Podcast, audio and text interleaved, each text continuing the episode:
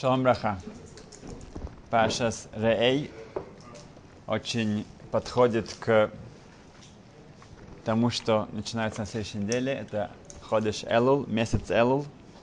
Целый месяц, который мы должны использовать для как бы, готовления для Рошашана, Нового года. И наша глава начинается с следующих слов.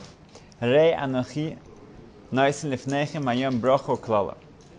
Сказано, что Ашем обращается к нам через мой Шрабейну, что смотри, я ставлю, предлагаю вам, перед вами находится сегодня браха уклала, благословение и проклятие. Если человек идет за мецвод, он получает благословение. Если нет, то нет. В... Сказано здесь айом, сегодня. И также, если вы посмотрите в прошлой главе, в восьмой эм, капитель, посук, ну, перек, глава, опять же глава.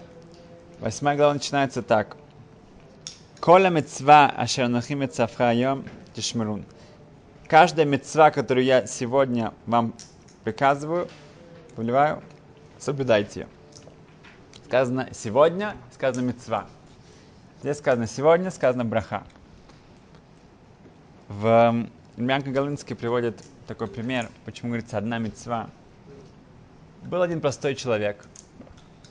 У него был магазин, работал, и у него все-таки начало как-то переживать, а что будет в Алям Хаба, что будет в следующем мире.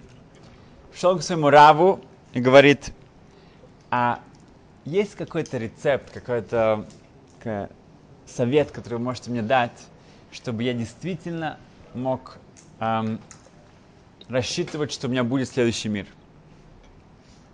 На что Раф ему сказал следующее, что если ты будешь считать, что та митцва, которая перед тобой, это единственная митцва, и ты единственный еврей, и есть только сегодня, если нету завтра, тогда с этим подходом у тебя будет следующий мир. На что этот человек сразу же начал бежать, побежал. Раф его еще хотел что-то объяснить, пояснить, но его уже след простыл. Um, на следующий день он приходит в магазин, и когда кто-то ошибается в его пользу, он быстренько это складывает себе в карман, ничего не говорит. Так происходит несколько раз. И после этого он приходит домой, говорит, кричит к жене, где, же, где еда? Она говорит, что случилось? Говорит, да. Он садится, начинает кушать, говорит, а как насчет помыть руки, натилат ядаем? Не. Не говорит Беркат Амазон, не говорит даже благословение после еды. Как-то это не улучшило его духовный как-то рост, пошел в другую сторону. Она очень беспокойна, звонит Раву, говорит, что случилось с моим мужем, он же он с вами говорил недавно, и он пришел с таким вдохновлением, а сейчас ужас. И оказывается, после встречи с ним произошло небольшое недопонимание – этот Раф имел в виду совсем другое, что этот человек понял. Он понял, что надо смотреть на все, что у меня одна, я один еврей, один мецва, только сегодня имеется в виду, что я уже одел тфилин утром, и все, я уже выполнил свое. Больше нет никакой мецвы. Все остальное уже не релевантно, это уже никого не волнует. А что имел Рав, конечно, совсем по-другому. Он имел в виду, что нужно смотреть на каждую мецву, что вот это мецва и все. Не думать, сказать, ну окей, эту я не буду исполнять уж так хорошо, будет другая мецва, а там я уже буду больше стараться. Или тебе приходит кто-то помощью, кто-то нужно что-то, или... Нет, я единственный еврей в мире, больше никого нет. Я не скажу, что кто-то у меня просит помощи, благотворительной, что бы это ни было. Говорю, ладно, кто-то другой даст. На, что? Или кто-то другой это выполнит тоже лучше, чем меня. Нет, лучше никто не выполнит. Ты единственный. И только сегодня, завтра уже нет. Как мы уже говорили, был один раб с феноменальной памятью, когда его спросили, как он вспоминает все. Он говорит, очень просто. Я думаю всегда, что вот эта вот вещь, которую я сейчас учу, это последнее, что я учу. И на том свете меня спросят, ну что, ты помнишь, что ты учил? Говорит, ну что я, ну как, хоть последнюю вещь я помню, да? Это же будет стыд, если я не могу вспомнить даже последнюю вещь, которую учил. Для него каждая вещь, которую он учит, это как последняя. Это тяжело, это непросто. Um, так, поэтому сказано Айом сегодня, поэтому сказано мецва, браха, что если мы каждой вещи индивидуально подходим, что вот это вот уникальная вещь, больше никто, кроме меня, ее не сможет выполнить. И больше у меня шанса, возможно, не будет. Тогда это выглядит совершенно все по-другому. Еще надо стараться себя поймать, когда перед мной стоит испытание. Сейчас уже стало достаточно известной историей, в, есть такой сефардский раф, Рабхайм Заид, который дает много уроков в множестве разных городах в Израиле. Эм, когда он, эм, его сыну уже скоро, скоро исполнялось 13 лет, бармитсва, то он эм, эм, заказал тфилин заранее. И эм, ему нужно было его забрать, и когда он его забрал, у него не было шанса его отвезти домой, нужно было ехать на, давать разные лекции, то эм,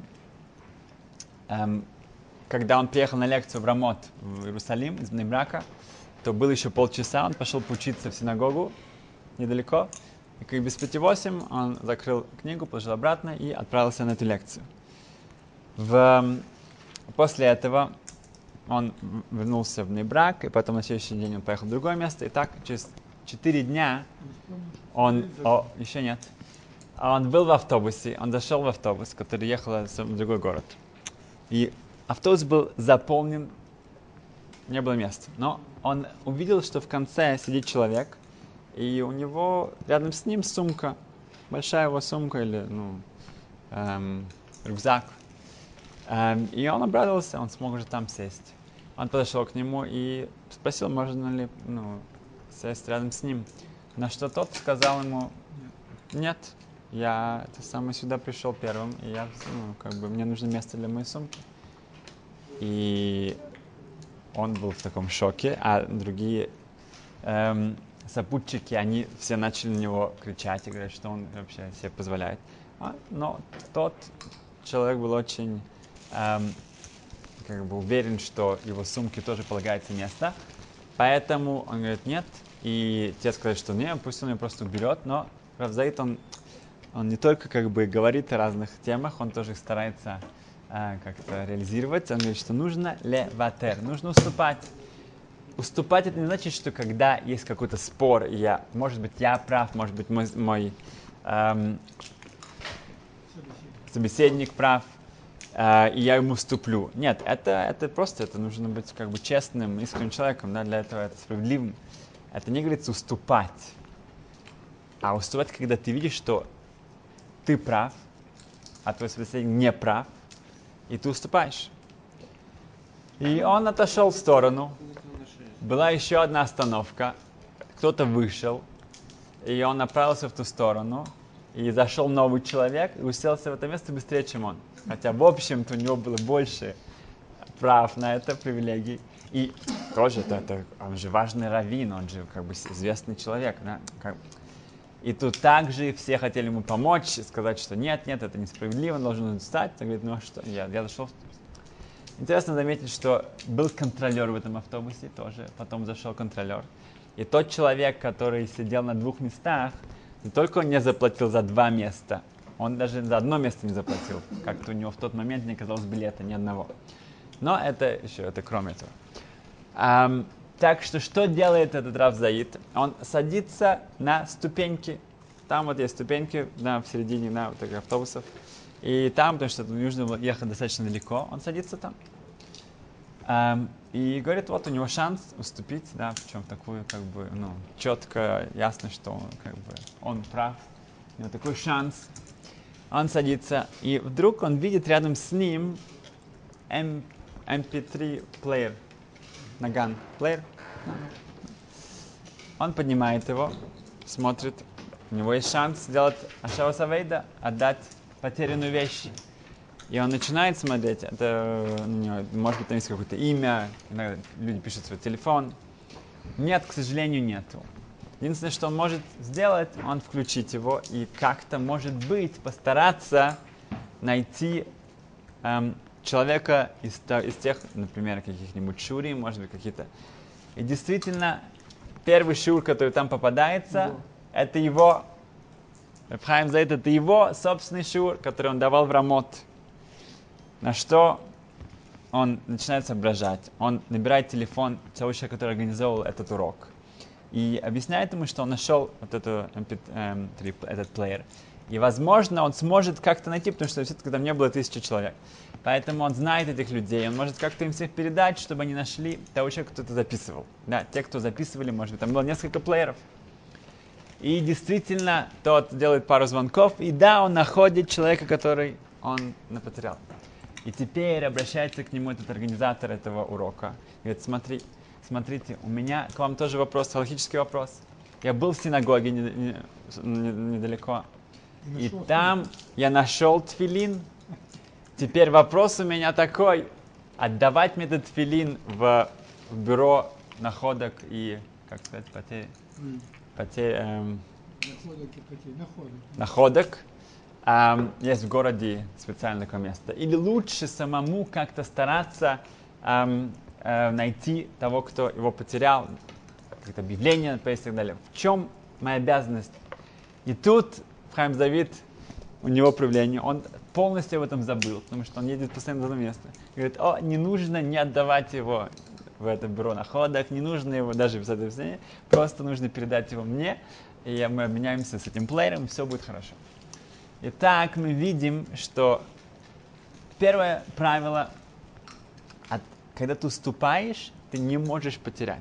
Ты никогда не можешь от этого какая-то получить какой-то недостаток. Эм, ущерб. Ущерб, отлично.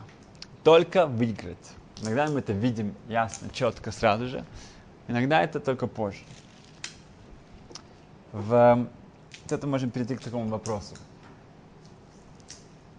один эм, молодой человек, он встречался с этой молодой девушкой, и после нескольких встреч уже было, приближалось к встрече, где он готов, да, был эм, сделать предложение, эм, и как раз к этой встрече он очень готовился, тоже переживал, нервничал.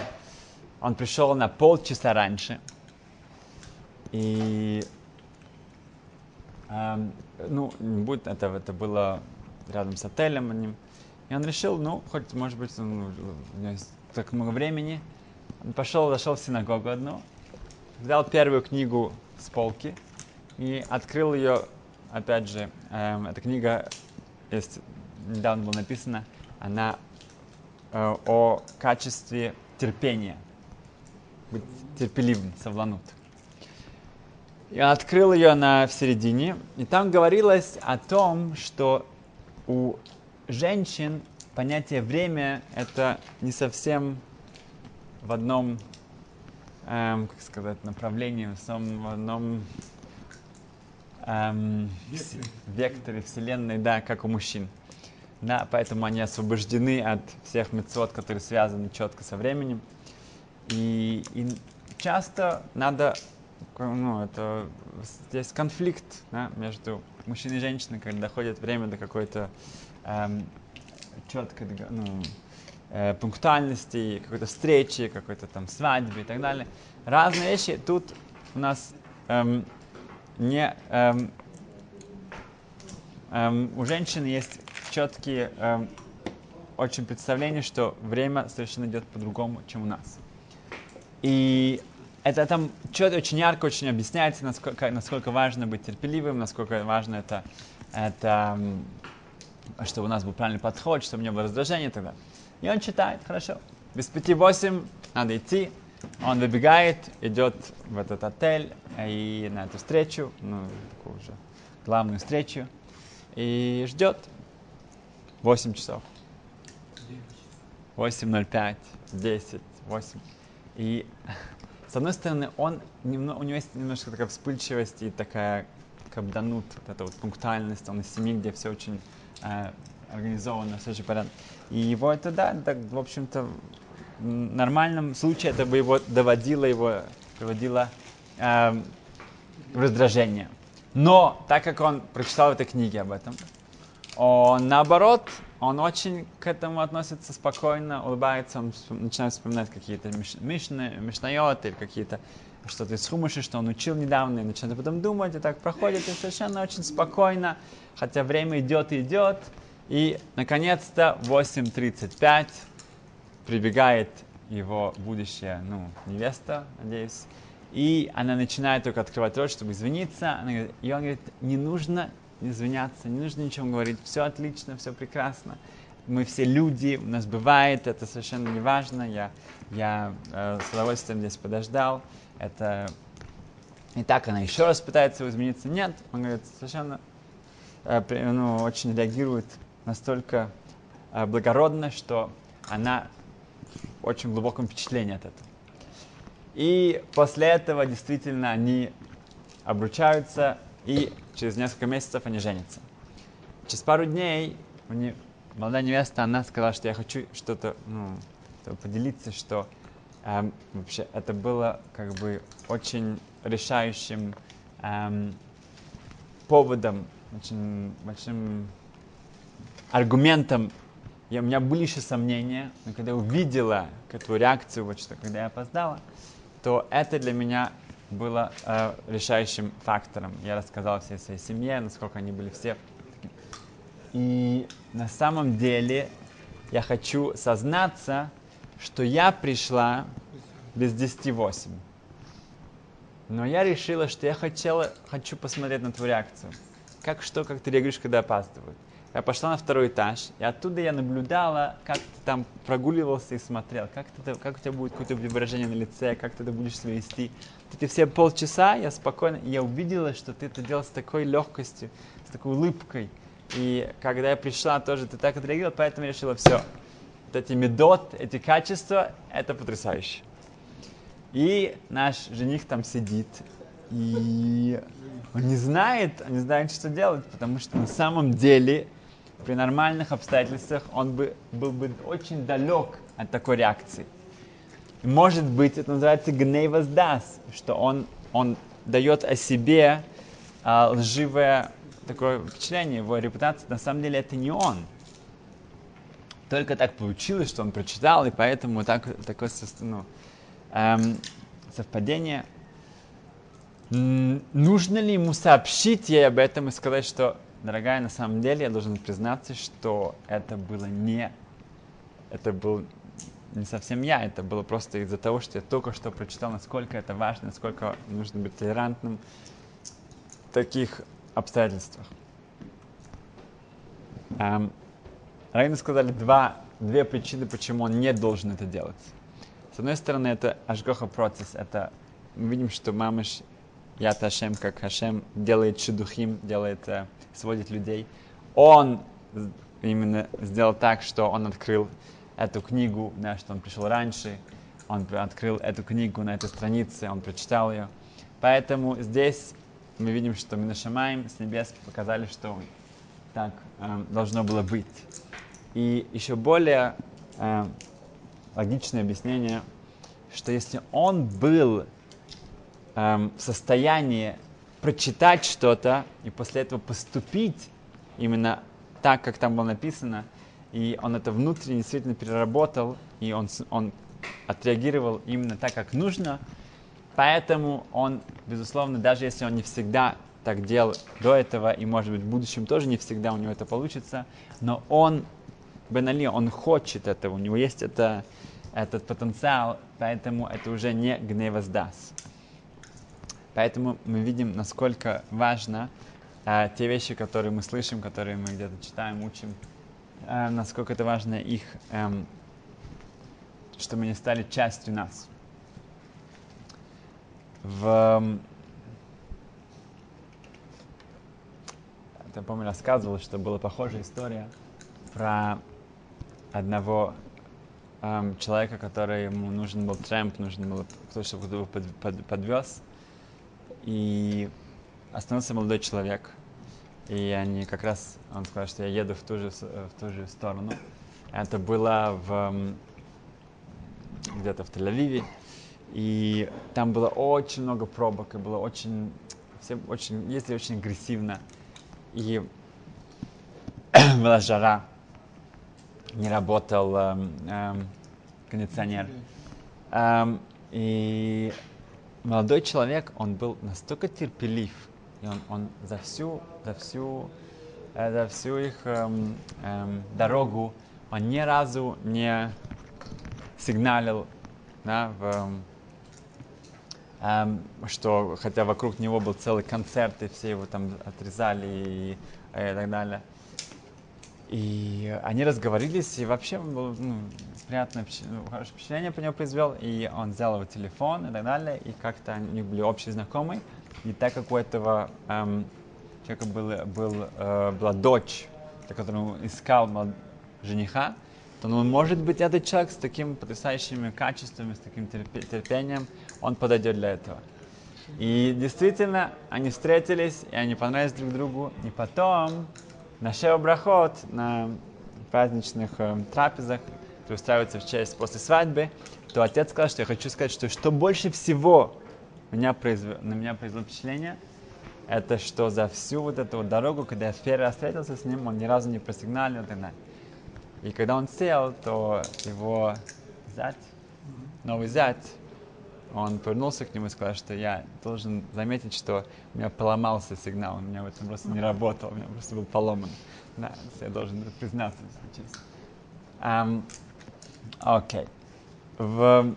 так что здесь в um,